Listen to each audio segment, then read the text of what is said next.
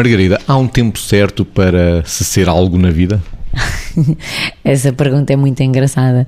É daquelas perguntas que é difícil responder sim ou não, porque eh, também me parece que as pessoas, diferentes pessoas, vivem diferentes momentos de vida de formas diferentes.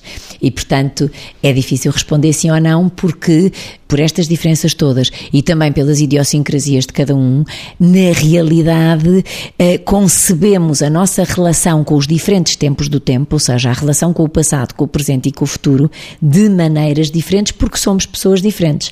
Às vezes dizemos em linguagem comum que uma pessoa de 30 anos parece um velho e também dizemos que uma pessoa de 80 tem um espírito e tem uma aparência até de ser muito mais nova. Portanto, eu acho que se prende imenso com isso. Agora, há uma arma aqui que permitiria responder esta pergunta, arma entre aspas, que é um conceito que eu costumo dizer que é perigoso porque toda a gente acha que o tem, que é o conceito de bom senso. Se nós pensarmos, não se ouve falar de mau senso ou de, ou de. Eh, não, toda a gente diz bom senso. Eh, ah, com bom senso tudo se faz. E o bom senso é perigoso exatamente porque é impossível que todos o tenhamos. Quer dizer, não, não é possível que se todos tivéssemos verdadeiramente bom senso no conceito que, que ele representa, provavelmente haveria um tempo certo para cada um fazer as coisas certas na vida. Agora, a resposta à pergunta. Eu acho que cada um se encontrar o seu tempo, na sua relação consigo e com a vida, e for estando bem no tempo de vida em que está, encontrará certamente uh, o momento certo para ir fazendo as coisas que se aplicam bem à sua história e ao seu ser.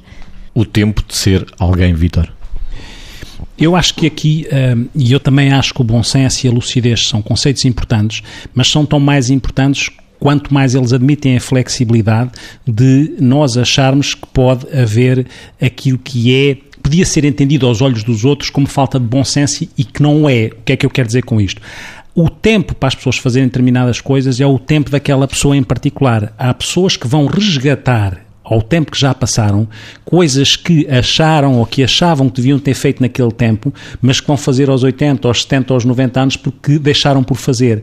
E o gozo que lhes dá fazer supostamente fora de tempo uma coisa que era importante para elas fazer, mas que num tempo que supostamente era o tempo certo, não houve tempo para que as fizessem, eu acho que essa condição também é uma condição muito importante da natureza humana, que é achar que o tempo nunca está acabado para aquilo que a pessoa procura fazer e que lhe daria gozo e que lhe daria satisfação e que está adiado.